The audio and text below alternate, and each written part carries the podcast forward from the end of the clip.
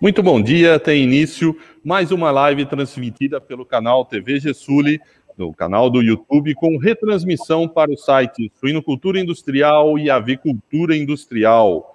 Curta o nosso canal no YouTube, notifique o sininho e receba sempre as notificações quando estiver iniciando uma live ou um novo vídeo for colocado lá, vídeos que trazem temas e questões importantes para as cadeias produtivas de proteína animal. O tema da nossa conversa hoje é o bem-estar animal em criações de aves para postura. Recentemente, o Ministério da Agricultura, Pecuária e Abastecimento, em parceria com a Embrapa Suínos e Aves e Exalc USP, é, lançou o Manual de Boas Práticas para o Bem-Estar de Galinhas Poedeiras Criadas Livres de Gaiolas. Em postura comercial, dentro das discussões de bem-estar animal, a produção em gaiolas é o tema mais suscita discussões e pesa diretamente sobre a opinião dos consumidores. Para conhecermos um pouco mais sobre as orientações técnicas trazidas pelo manual recém-lançado e discutir a produção de ovos e como esta questão das gaiolas é, deve impactar a atividade produtiva, é, hoje os nossos convidados aqui na live são os pesquisadores Helenice Mazuco e Paulo Giovanni Dabreu, de Abreu, ambos da Embrapa Suínos e Aves, que vão trabalhar, inclusive, na elaboração eh, das discussões e elaboração final deste manual.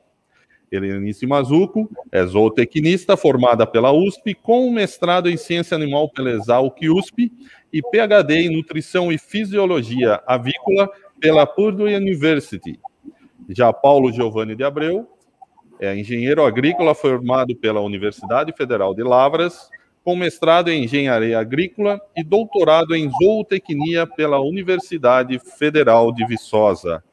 Helenice, Paulo, é, muito obrigado pela presença de, de, vocês aqui para o debate de um tema que é importante para o setor. Obrigado por ter aceito o nosso convite aqui. A gente é que agradece, Humberto. Muito obrigado aí pelo convite à, à Gessuli, né? Uh, bom dia a todos que estão nos ouvindo, bom dia, Helenice, que estão nos assistindo. É uma satisfação poder estar aqui falando sobre esse assunto e apresentando aí o, o manual para toda a população. É, bom dia, Humberto, bom dia, Paulo, e bom dia aos internautas né, que estão interessados nesse assunto é, relacionado à produção de ovos fora de gaiola. Perfeito. É, como primeira pergunta, eu queria iniciar com o Paulo. É, Paulo, eu gostaria que você falasse um pouco sobre o manual de boas práticas aí, bem-estar para galinhas poedeiras criadas livres de gaiola, né? É, como foi o desenvolvimento do, desse é, estudo, o desenvolvimento desse trabalho que resultou neste manual? Sim, Humberto. É, antes de iniciar, eu gostaria de ressaltar, né, é que, infelizmente, o professor Irã da Exalc, ele não pôde participar por motivos particulares, né, dessa live, mas ele também é um dos membros da, da nossa equipe, tá? Então, é, o manual, ele é uma das atividades desenvolvidas no projeto TED Mapa Poedeiras. O termo de execução descentralizada é uma estratégia que o mapa disponibiliza recursos de forma descentralizada para instituições federais desenvolverem projetos de forma a atender demandas específicas. Uma dessas demandas solicitadas pelo Ministério da Agricultura, Pecuária e Abastecimento foi o desenvolvimento desse nosso projeto aí de bem-estar em poedeiras, o qual nós submetemos aí para apreciação do Ministério e foi aprovado. Assim como uh, nós conseguimos essa aprovação, houveram também outros termos de execução descentralizadas em outras cadeias produtivas, como, por exemplo, suínos, aí bovinos e também equinos. Claro que são uh, áreas específicas de cada uma das cadeias, mas direcionados aí ao bem-estar dos animais. Uhum queria falar um pouco agora com a Helenice. É, Helenice, é, ao falar de aves criadas soltas, né, há diferentes modelos dessa criação, é, como o, o livro de gaiola, caipira ou níveis múltiplos. É, até para as pessoas compreenderem a diferença entre esses, eh, entre esses modelos, é, o, quais as características de cada um deles para é, as pessoas compreenderem realmente essa diferenciação? Uh, Humberto e ouvintes aqui, internautas, eu vou ler no manual, porque nós não podemos fugir dos modelos que foram aqui é, redigidos, né, elaborados pelas mãos de várias pessoas, inclusive, né. Então, por exemplo, os sistemas que são definidos e tratados no manual são o sistema de produção livre de gaiola, que é o sistema que utiliza os aviários sem gaiola para alojamento das aves, onde elas dispõem minimamente de piso, de cama, poleiros e ninhos. E esses podem ser em nível único, em níveis múltiplos, que eu vou explicar daqui a pouquinho. Também tratamos do sistema de produção caipira colonial, que são as aves mantidas em galpões e com acesso às áreas externas, que são os piquetes. Para pastejo, respeitando as densidades de alojamento de sete aves por metro quadrado no ambiente do aviário e duas aves por metro quadrado na área externa. É, o que nós temos, uh, que eu acredito que sejam as dúvidas, que aos poucos está sendo comum no Brasil, é mais o aviário de nível é, de, um, de piso único, né? Que é esse que eu li aqui para vocês, que a, as aves são criadas minimamente numa cama e num ambiente fechado, numa instalação fechada, e podendo ter ou não acesso a uma área externa. Já o de níveis múltiplos, que ele não é muito comum no, no Brasil, né? E ele vai se caracterizar por ter diversos níveis, por isso que fala níveis múltiplos, né? Contendo como parte da estrutura o acesso à cama, um piso, né? Rampas de acesso entre os níveis, ninhos, bebedouros e poleiros. Então, é, minimamente, embora isso seja tratado de uma maneira mais ampla no manual, uh, não sei se eu atendi às suas dúvidas, né? Mas é, é uma questão de definição mesmo dos sistemas. Não, acho que é, é, é foi importante para exatamente é, definir um pouco dessas é, características né, ligadas a cada um deles. É, aproveitando e dando continuidade, Helenice, é, o aspecto sanitário acho que é um dos maiores desafios assim para a criação de aves livres, né, já que você não tem o, o galpão como uma área restrita, né, que possibilita um controle maior. Como é esse desafio sanitário? O, o, manejo, independente do tipo de sistema, ele, ele tem que ser correto, né? Ele não pode ter improvisação, não pode ter adaptação. Então, o próprio manual, ele vem com essas sugestões, seja de densidade, né? número de aves por metro quadrado, é, número de aves dentro de um galpão, ou quando elas estão num piquete, é, manejos que evitem competição, seja em bebedouros e comedouros, é, a, a, atenção irrestrita né, do, do, do, tratador, daquele colaborador que está em contato direto com as aves. Então, é, tudo isso vai evitar que hajam problemas sanitários que venham, então, comprometer o plantel inteiro, ou não, parte dele, mas uhum. É, na produção de ovos, né, com uma qualidade sanitária decente, né, adequada, esperada, e bem como respeitando o bem-estar dessas aves, né? Então, nesse sentido, o manual ele, ele vem tratar de todo esse manejo para evitar esse tipo de questionamento que você trouxe para nós, né? Uhum. É, Paulo, o, quais são as principais dúvidas ou dificuldades né, dos produtores que é, pretendem é, migrar para uma criação de aves livres? É, é uma pergunta muito interessante essa daí, Humberto. Foi muito importante que você fez, tá? É, e eu vou aqui é, enumerar alguns pontos que foram discutidos durante os nossos treinamentos. Um, enquanto nós é, montamos esse projeto e colocamos no Ministério para avaliação, nós ficamos bastante apreensivos de como os produtores iam receber a, a ideia, né?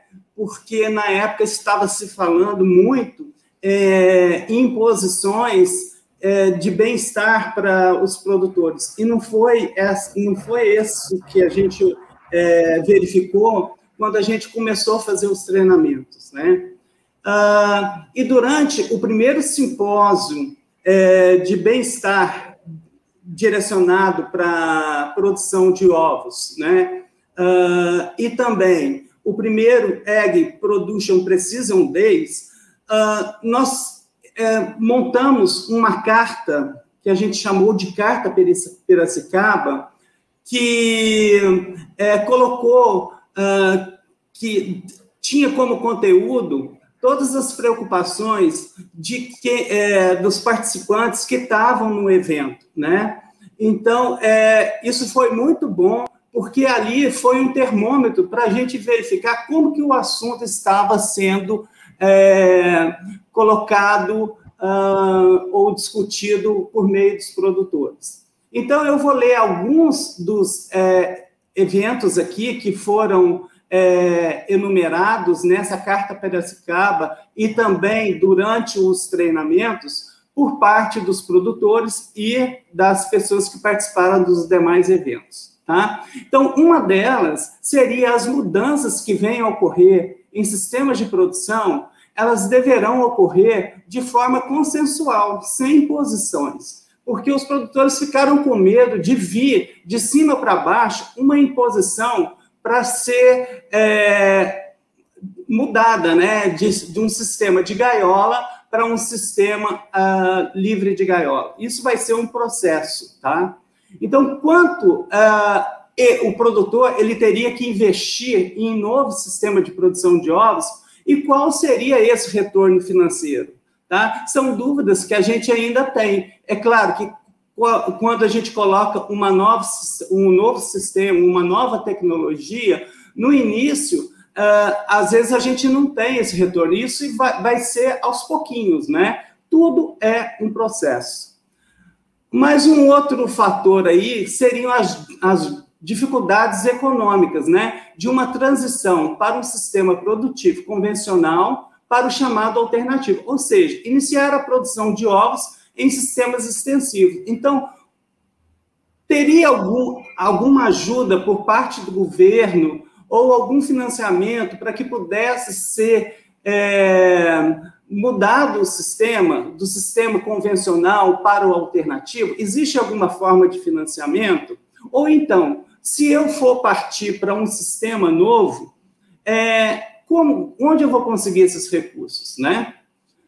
Então, qual sistema eu devo optar? Também é uma dúvida. Sistema livre de gaiola, sistema de produção caipira ou colonial, um free range, e ou sistema aí de múltiplos é, níveis múltiplos, como a Helenice explicou.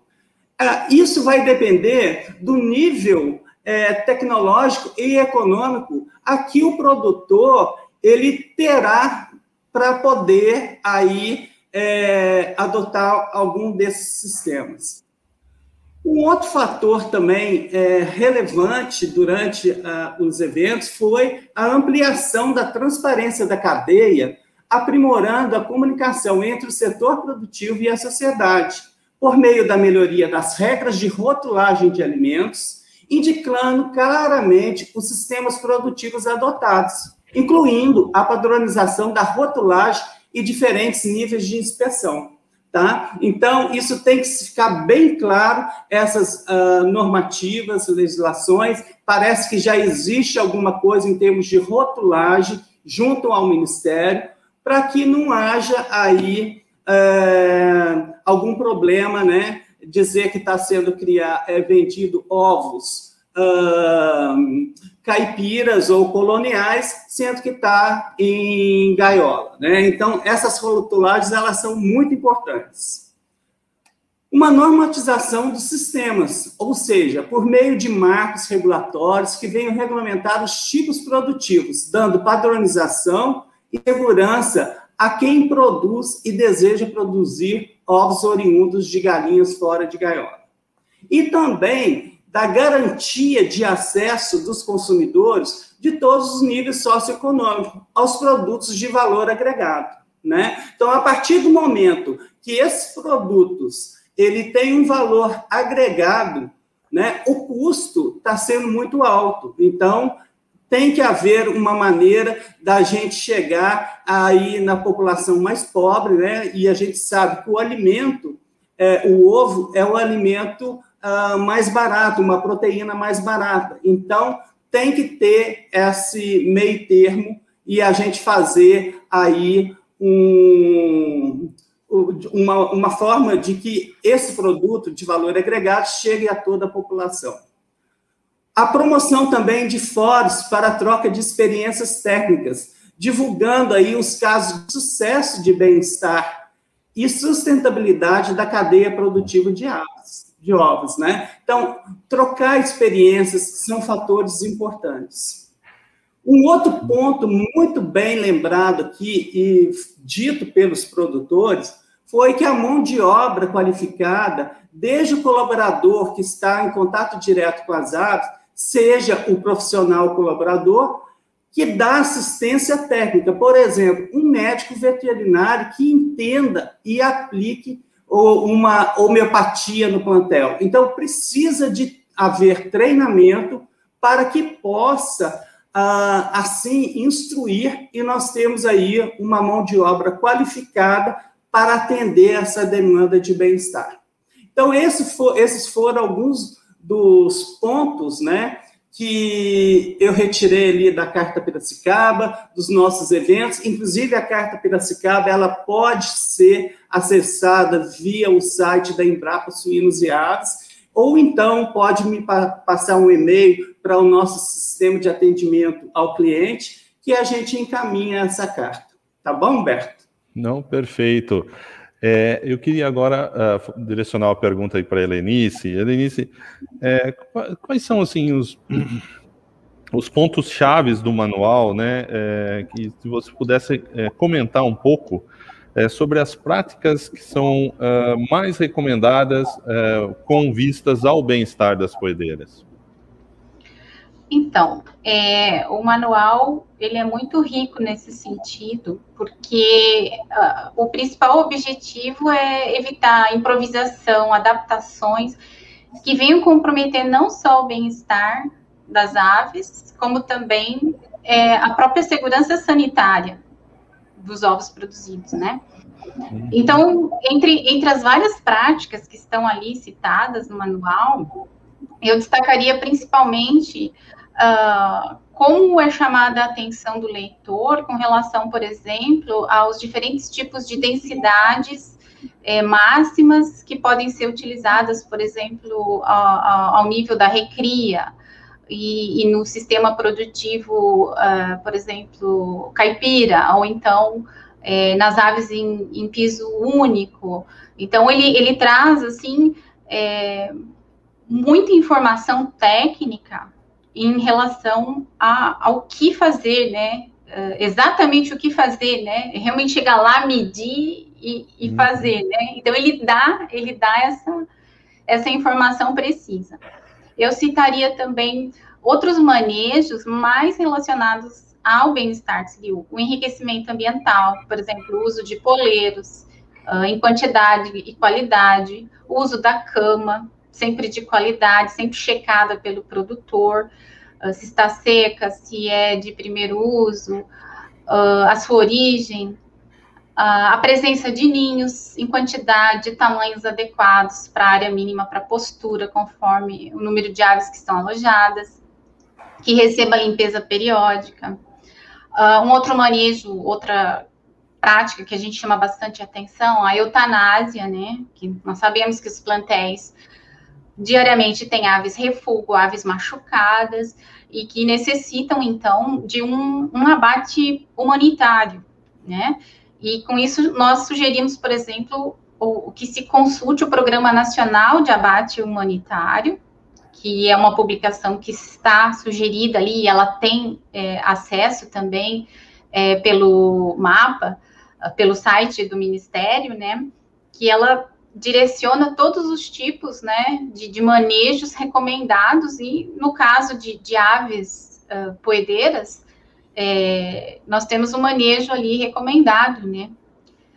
Uh, o manejo preventivo à bicagem agressiva de penas, por exemplo, né, para evitar um canibalismo. Então, a nutrição correta, a, a checagem da matéria-prima que está chegando para essa mistura da ração, o atendimento das exigências nutricionais conforme a, o, o, tipo de a linhagem, conforme é, a fase que a ave se encontra, se está em crescimento, se está em recria, se está em produção.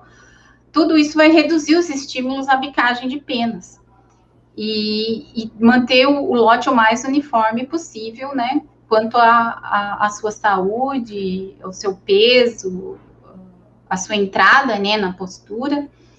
Uh, também temos as sugestões à para do bico das aves para evitar a, a, essa bicagem agressiva que pode até se tornar um canibalismo mais tarde. Já temos inclusive publicações já no, no, tanto no site da Embrapa quanto no site do, do Ministério, né, uh, para também haver um, uma, um entendimento melhor do que seja né, esse tipo de manejo da para do bico e quais são os recomendados e como fazer, né? Então, o material é muito rico, Humberto, nesse sentido, né? Uhum. Eu destaquei não. algumas, né, só uhum. das, das Isso práticas. Não. Uhum. Não, é, com certeza é, é uma, um manual é um material bem completo, né, com todas, não só esses é, detalhes, né, Elenice, que você colocou aqui, de, com orientações, mas com muitas outras. É, eu, e dentro até disso, eu queria perguntar para o Paulo, o Paulo citou há pouco a questão é, dos colaboradores nas granjas. Paulo, é, é, qual é a importância de ter um colaborador é, capacitado né, para essas práticas de bem-estar nesses sistemas é, livres de gaiola? E como isso pode ser feito ou está sendo feito? Então, é, é uma solicitação, inclusive, do, dos produtores, né, para que haja esse treinamento e formação é, de técnicos né, capacitados, inclusive de veterinários, que possa atender né, a, a demanda. Mas para isso a gente tem que ter aí uma regulamentação, né? A gente precisa é, ter as boas práticas de produção, saber quais o qual o sistema que será adotado e fazer os treinamentos, né? É, inclusive, a gente está com a proposta de organizar um curso para que a gente possa aí estar tá ministrando esses treinamentos, né? É, cursos online gratuitos para que possa atender a essa demanda. Uhum. É, Paulo, uh, ainda falando, o manual ele foi é, é recém-lançado, está disponível há, há pouco tempo. É, como está sendo a procura por ele? É, as pessoas e produtores que tenham uh, interesse ou dúvidas mesmo diante do, do manual, que é bem completo, é, como elas podem eventualmente tirar essas dúvidas e buscar algumas orientações adicionais? Então, é, lembrar aí, né, Humberto, que o manual ele está disponível tanto na página do Ministério da Agricultura, né, Pecuária e Abastecimento, como também na página da Embrapa Suínos e Aves, que eu vou dar um endereço aqui, que é o www.embrapa.br barra invertida suínos tracinho e traço aves, tá? E uh, nós fizemos uma live de lançamento há mais ou menos uh, uma semana e foi um grande sucesso. Eu olhei lá o número de acessos, já está chegando a quase 3 mil acessos dessa live, né? E, e eu venho acompanhando aí como que está sendo a procura do público em relação ao manual. Então, é, eu entrei em contato com a assessoria de informação da Embrapa, tá? do Núcleo de Comunicação Organizacional, uh, para verificar no sistema de informação da Embrapa se haveria alguma possibilidade da gente ter alguma informação a respeito dos downloads, né? Então, em uma semana aí, a gente já chegou a quase 1.500 downloads. Além disso, tem outros é, sites que estão, como o Ministério, que tem é, o material. Então, está sendo para nós uma surpresa muito grande e um sucesso aí desse lançamento. É, lembrar que por ser uma, uma publicação online, ela é passível de modificações, né, de, de correções. Então, aqueles que é, quiserem é, entrar em contato para algum valor que a gente colocou, começar a questionar, pode nos enviar a mensagem. Então, o núcleo de, de comunicação organizacional da nossa unidade tem está disponibilizando o endereço que é o suínos traço e traço arroba embrapa.br. Então, pode colocar lá os questionamentos, né? E justificando por que está sendo questionado, que a gente se reúne e nós aí verificamos se é plausível ou não de modificação. Tá? Uhum. É, lembrar também que tem no Ministério o um manual. E eu gostaria de pedir ao pessoal, porque a gente tem recebido aí, durante essa semana, muita solicitação via o, o saque nosso da, da, da nossa unidade, é, solicitando que coloquem em outros sites também o manual. Então, nós pedimos encarecidamente para todas as pessoas que forem divulgar o manual que não disponibilize o manual na íntegra, mas sim o endereço, né, o link onde ele está na Embrapa, para que a gente possa fazer esse controle, tá? Então, quando for mandar para um colega, para alguma empresa, mandem o link dizendo que ali tem um manual que a pessoa possa baixar, porque isso conta ponto para nós e é uma forma da gente é, medir, né, é, como que está sendo a repercussão. Uhum, então, perfeito. seria isso, mano. Perfeito. É, Paulo, Denise, eu gostaria uh, de ver uma, uma, opinião de vocês aí, que é o fim das gaiolas, né? Ele é um, um, tema extremamente forte junto ao consumidor final, esse modelo de criação, né? É, vocês acreditam que haverá uma migração uh, para o sistema é, sem gaiolas de produção de ovos? Eu gostaria de ouvir a sua a opinião dos dois, talvez começando com a Helenice. Uh, Humberto, não existe esse banimento né, de gaiolas né, em curto, médio, nem longo prazo. Né? O, o, o objetivo é que hajam melhorias né, do sistema e que uh, o próprio produtor, o próprio sistema produtivo, ele já vem reconhecendo que uh, você incrementando o bem-estar das aves, você tem um valor agregado maior nos seus produtos, porque o consumidor ele está procurando cada vez mais esse tipo de produto, porque ele quer transparência, ele quer saber a, a origem, como o seu alimento foi produzido. Então, não, não existe isso de uma transição, Uh, o objetivo ao longo do tempo, nós que, que, trabalhamos com a academia, que trabalhamos com o governo, o objetivo é uh, que haja uma adaptação do sistema para que a cadeia funcione da melhor maneira possível. Não é, é aplicar terror, nada disso. Uhum. É, na verdade, realmente é capacitar as pessoas que desejam entrar nesse novo sistema, nesses sistemas alternativos de produção, é, de uma forma correta, né, com orientações técnicas corretas, e aquele que estiver produzindo em gaiola, que ele também adapte o seu sistema, de modo também a ter um melhor bem-estar dessas aves e ter um, um, um melhor retorno também do produto que ele coloca no, no mercado, justamente porque ele vai estar tá obedecendo a critérios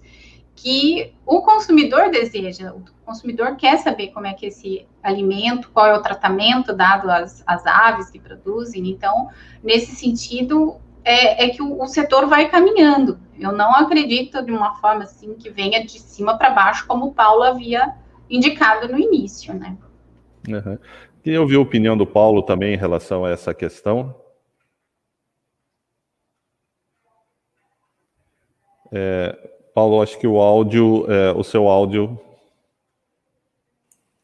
Sim, desculpa aí, Humberto. É, Eu concordo aí com a Helenice, eu acho que não haverá nenhuma imposição é, de mudança desse sistema, né? Eu acho que nesse meio tempo agora vai existir tanto um sistema quanto o outro. Isso vai ser é, um processo, né? É, tudo tem que dar tempo ao tempo. O produtor tem que ver quais os benefícios que terão, né, é, em relação à criação de aves soltas, tem que fazer o treinamento. Então, é um passinho de formiguinha, como o professor Irã diz, né? A gente tem que ir caminhando aos poucos, mas que a gente acredita e espera que no futuro aí a gente tenha as aves livres de gaiola. Perfeito. Nós chegamos, chegaram algumas perguntas aqui, Paulo Helenice, eu vou é, colocar essas perguntas e quem se sentir é, dos dois mais à vontade é, pode responder e eventualmente complementar é, a resposta. É, temos aqui uma pergunta do Jerônimo Ávito Gonçalves de Brito, ele gostaria de ouvir de vocês sobre o manejo de controles de verminose, né? Segundo ele aqui, é, haja vista que poedeiras modernas nem sempre apresentam resistência às verminoses, e além deste problema estar associado à carência, uh, associado à carência quando do tratamento. É, pudesse comentar um pouco essa dúvida do Jerônimo. Olá, Jerônimo, tudo bem aí na Bahia? Uh, Jerônimo, é, nós temos algumas publicações né, no site da Embrapa referentes a controle né, de ecto e endoparasitas. Mas nesse sentido né, de, de poedeiras modernas que venham então a, a serem adaptadas para o modelo é, fora de gaiola, você tem razão, nós temos que ter mais estudos nesse sentido, porque é, nós sabemos que as casas genéticas elas vem trabalhando, né, da, da área de postura comercial, elas vêm trabalhando com linhagens mais adaptadas a um sistema extensivo de criação. E nesse sentido, nós precisamos realmente de mais informações desse controle, né, de, de, de das, das, verminoses, de ecto e endoparasitas, mas, uh, assim, no curto prazo, eu sugiro que você consulte as publicações que nós já temos disponíveis, né, na, no nosso site, e futuramente, com certeza, esse também vai ser um, um tema de, de treinamento, né? Seja videoaulas ou seja até uma publicação futura. Ok? Ok, ótimo. O Paulo quer falar alguma coisa, Paulo, ou podemos. É, no manual tem algumas recomendações a respeito disso, inclusive é uma prática a gente colocar folha de bananeira aí para que eu estou lembrando aqui para ajudar, né? Mas tem que ver no manual quais são as práticas recomendadas para essas linhagens. Ótimo. Temos uma outra uh, pergunta. Uh, na verdade, uh, não é bem uma pergunta, mas o Marcone Sampaio de Oliveira ele gostaria de saber se é possível usar o manual nas suas aulas de avicultura, inclusive uh, apresentando em slide algumas dessas uh, das partes e imagens do próprio manual. Ô Marcone, é, a gente ficaria muito grato, né, que você fizesse isso, que é uma forma de difundir o um, um, um material, pode sim, pode utilizar, ela é uma publicação pública. A única coisa que é, não mandasse diretamente o, o o manual para os alunos, né? Pedisse que eles baixassem diretamente do nosso site aí, para que pudesse contar para a gente, né? E que a gente tivesse esse controle de quantas pessoas estão acessando o manual e como que está a repercussão dele na, no sistema. Então, pode sim, pode utilizar, não tem problema nenhum. Certo, temos uma uh, outra pergunta do Gilcimar Aparecido. Uh, ele gostaria de saber se vai ser disponibilizado uh, um curso online gratuito de manejo de poedeiras. Eu não, eu não, sei se a Embrapa já disponibiliza ou tem um curso não, específico é... nisso. Não, a gente ainda está negociando isso é, juntamente com o Ministério na plataforma do ICA. Uh, e também a gente tem o E-Campo aqui, né, Lenice? Acho que a Lenice pode falar um pouco melhor sobre isso é, que a gente vai disponibilizar. Então, uh, nós temos essa intenção, uh, nós gostaríamos de fazer esses cursos, mas ainda está em negociação. A gente não sabe se vai ser é, via plataforma lá pelo Ministério, com o ICA, ou se vai ser via plataforma aqui da, da nossa Embrapa, tá? Mas assim que a gente tiver definido, uh, a gente vai fazer essa é, divulgação na mídia, né? É, até solicitar a GESUL aí para que possa fazer essa divulgação. Eu não sei se você quer complementar alguma coisa aí com o ICA, Helenice, e também do, do nosso e-campo aí.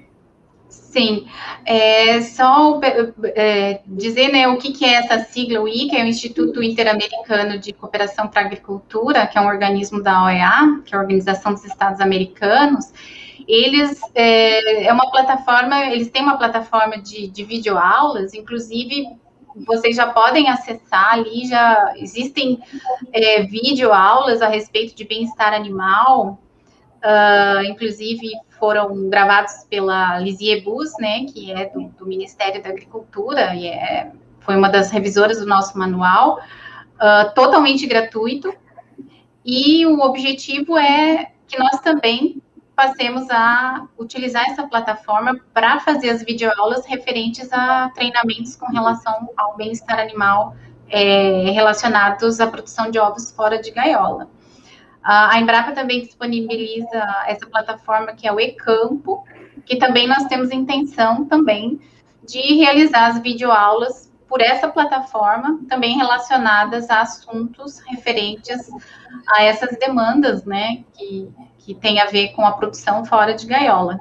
Então, é, vocês também já podem consultar no eCampo, que lá é gratuito, não referente à produção fora de gaiola, eu acredito que ainda não tenha é, alguma videoaula, algum treinamento, mas existem muitos outros assuntos lá. É só vocês entrarem pelo site e acessar, colocar o assunto e é tudo uhum. totalmente gratuito.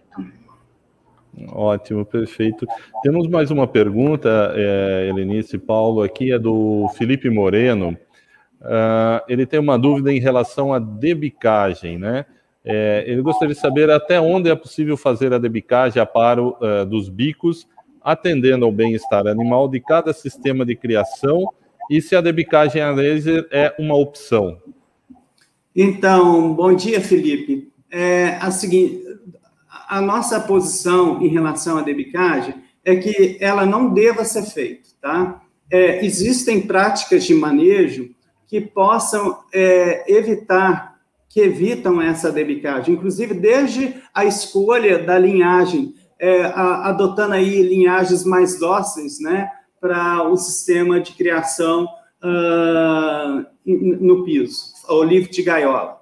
Bom, no último caso, quando não é possível é, eliminar a agressividade, a bicagem das penas, o que nós sugerimos que se faça é a debicagem no incubatório a laser ou infravermelho, tá? Então, vamos evitar a debicagem e só em último caso fazê-la e fazer com sistema laser ou infravermelho no incubatório, tá? Então, vamos adotar aí as práticas de manejo, você pode olhar lá no, no material que existem algumas práticas para se evitar essa essa debicagem.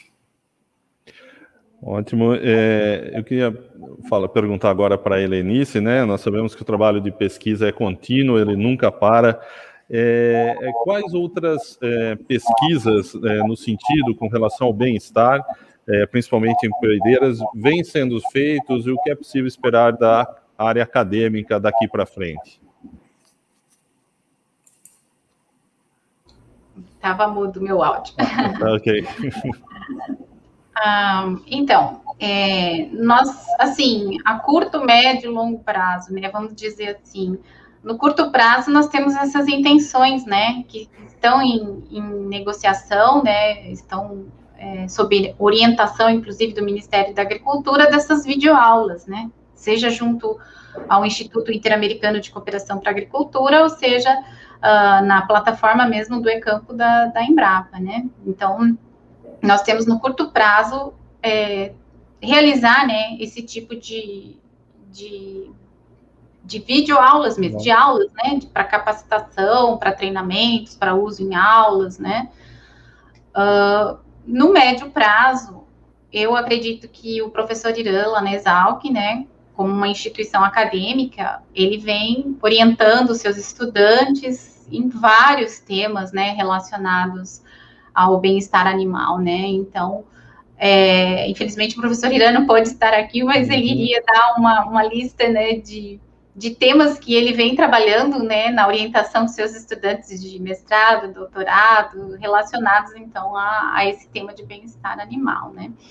E lembrar que também nós estamos em um ano atípico, né, nós não, não temos é, recursos, né, os recursos estão bem escassos, né, para para nós colocarmos projetos muito é, ousados né, nessa área, né, e o, o próprio setor produtivo também está no, no, mesmo estado uhum. que nós, né? Nós estamos numa recessão no país, então é, ainda nós não temos assim a, a temos muitas ideias, mas para colocar no papel nós teríamos que realmente contar com recursos financeiros para poder é, posteriormente vir com mais resultados, né, desse trabalho de pesquisa que é contínuo, né? Então é mais também nos justificar nesse sentido que nós sabemos né, da, da atual situação do país, né, e das empresas tanto públicas como privadas para destinar recursos para para pesquisa, né?